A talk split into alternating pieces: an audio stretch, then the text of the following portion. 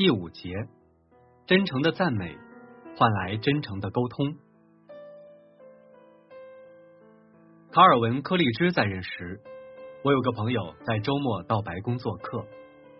当他溜进总统的私人办公室时，听到柯立芝对一个秘书说：“你今早穿的这件连衣裙真漂亮，真是年轻迷人啊。”柯立芝有寡言的名声，这大概是他这辈子对秘书说过的最豪放的赞美了，太少见了，出乎意料，所以秘书不期然而然的红了脸。柯立芝接着说：“现在别不解了，我那么说，是想让你感觉好点。我想让你注意一下标点符号方面的问题。”他这招大概有点做作了，但这里面的心理技术棒极了。如果先听到一些对我们长处的赞扬，我们就总能更容易接受不那么好听的话了。理发师会先给你涂一层泡沫，然后再给你刮胡子。麦金莱在一八九六年竞选总统时用的就是这个策略。那天，一个共和党骨干写了一篇助选演讲稿，十分得意，觉得把西塞罗、帕特里克·亨利和丹尼尔·韦伯斯特加起来，还要比他这篇差那么一点点。他兴高采烈的把自己的不朽演讲稿读给麦金莱听。这篇演讲稿有可取之处，但是不能用。用了会惹起众怒的。麦金莱不想伤害他的感情，但还必须说不行，熄灭他的热情。看看麦金莱是怎么巧妙应对的。伙计，这篇演讲稿真是棒极了，很恢宏。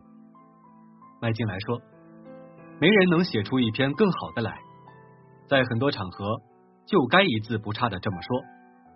但是否非常适合眼下的特殊情况呢？”它充满了你健全的理性，但我得从党的角度考虑可能产生的影响。现在你回家，根据我提的几点再写一篇，给我份复印件。他照做了。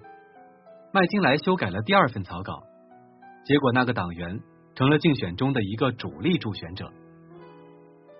以下是林肯写的第二封最著名的信。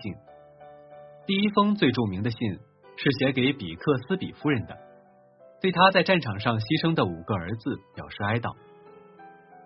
林肯大概只用了五分钟便一挥而就，但他在一九二六年公开拍卖时卖到了一点二万美元。顺便多说一句，这比林肯在半个多世纪里通过辛苦工作得来的所有积蓄还多。这封信是在一八六三年四月二十六日，内战最低潮的时候写给约瑟夫·胡克将军的。十八个月了，林肯的北军诸将屡战屡败，悲惨壮烈，之前的努力全都白费了，将士们死得很不值，全国震惊，成千上万的人成了逃兵，甚至共和党的参议员们也开始内讧，要把林肯赶出白宫。我们现在穷途末路，林肯说：“我似乎感觉全能的上帝也不支持我们。”我感觉不到一丝希望的光。这封信就是在这样的黑暗、悲伤和混乱中写就的。我把这封信印在这里，主要是想说明，在国家命运系于他人一手之时，林肯是怎么改变一个不受军令的大将军的。这可能是亚伯拉罕·林肯就任后写的最犀利的一封信了。但你仍然可以注意到。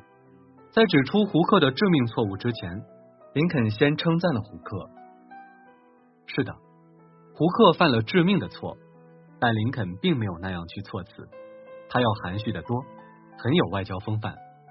他写道：“有几件事我对你不是十分满意，说话的策略，外交官的措辞。”下面就是这封写给胡克将军的信。我任命了你。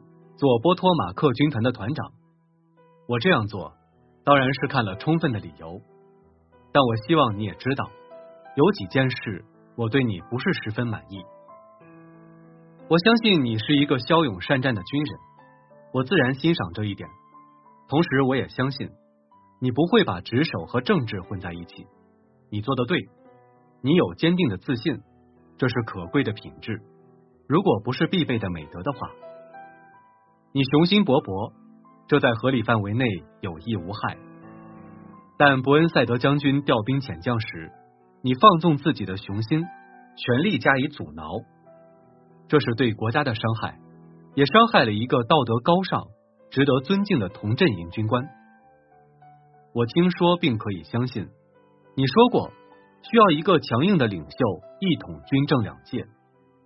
虽然如此，我还是把军权放在了你手里，但这自然不是为了让你现在就去实现它。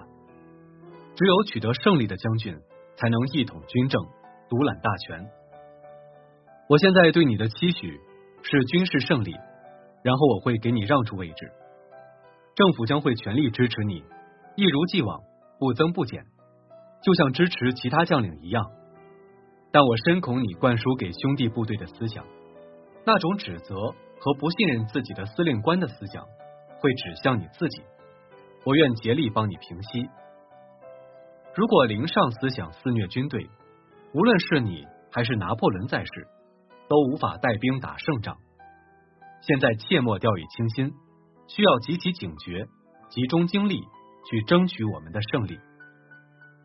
你不是克里芝、麦金莱或林肯，你想知道这种哲学怎么用在日常工作交往中，会管用吗？我们来看看。现在以费城华克公司的 W.P. 高为例，华克公司签了承包合同，要按期在费城盖一栋办公大楼，一切进展顺利，眼看就要竣工了，突然。承接大楼外层铜器装饰品的公司说无法如期交货。什么？整栋楼要延期？巨额违约金？惨重的损失？就因为一个人？长途电话？吵？激烈的对话都没用。然后公司派高先生前往纽约，到这位同货商人的老巢去揪狮子的胡子。你是否知道整个布鲁克林？只有一个人叫你这个名字。互相介绍后，高先生很快对这个次级承包商的总裁说：“对方愣了一下，不，不知道。”啊，高先生说：“今天早上下了火车，我看了看黄页，找到了你的地址，发现布鲁克林市的大黄页里只有你一个人姓这个姓。我以前真不知道。”那个总裁说。他兴致勃勃的查了查黄页，啊，真是我独有的姓啊！他骄傲的说：“我的祖上原籍荷兰，搬来纽约快两百年了。”他接着聊了几分钟自己的家族和祖先。他说完后，高先生赞美了那个总裁的工厂的规模，还和无数他去过的铜器厂做了比较，评价很高。这是我见过的最干净整洁的铜器厂。高先生说：“我一辈子的心血才做到今天这步。”总裁说：“我为此感到骄傲。你愿意参观一下我的工厂吗？”参观的时候，高先生称赞对方的制造工艺系统，详细说了比竞争对手强的地方及原因。高先生看到几台没见过的机器，连声赞叹。对方宣称，那几台机器是他自己发明的。他花了很长时间告诉高先生怎么操作，以及这些机器做出来的产品到底好在哪儿。他坚持请客人一起吃午饭。到目前为止，请注意，高先生对自己的来意还没说一个字。午饭后，对方说：“现在聊正事吧。我自然知道你的来意，但没想到我们会聊得这么投缘。先回费城吧。”我保证你家的货会按时完成，准时送达，即使牺牲其他生意也在所不惜。高先生得到了最好的结果，他甚至没提任何要求，材料如期送到，大楼如期竣工，完全按照合同要求。假如高先生当时用火药和锤子，也就是一般人遇到这种事会用的方式，会不会解决问题呢？多罗西。弗罗布莱夫斯基，联邦信贷联盟在新泽西州蒙莫斯堡的一个支行经理，在课堂上讲了如何帮助一个雇员提高工作能力的故事。我们新招了一个小姑娘做实习出纳，她给客人做的合同都非常棒，她很细心，办理个人业务非常有效率。问题出现在那天快结束时，该对账了，出纳负责人来找我，强烈建议开除他。他对账太慢了，每个人都在等他一个人。我一遍遍跟他说，但他就是学不会，他必须得走。第二天我发现。他白天处理常规业务特别迅速准确，和每个客人相处的都很融洽。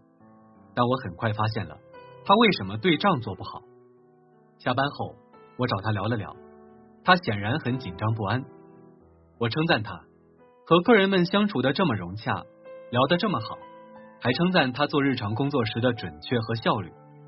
然后我建议我们俩一起重复一遍我们对账时采用的流程。他一意识到我相信他，就轻松的按照我的建议，很快学会了这项工作。自那之后，他就没有任何问题了。先赞赏，就像牙医动手前使用局部麻醉药一样，病人仍然要钻牙洞，但麻醉药则能止疼。好了，第五节就分享到这儿，感谢您的收听。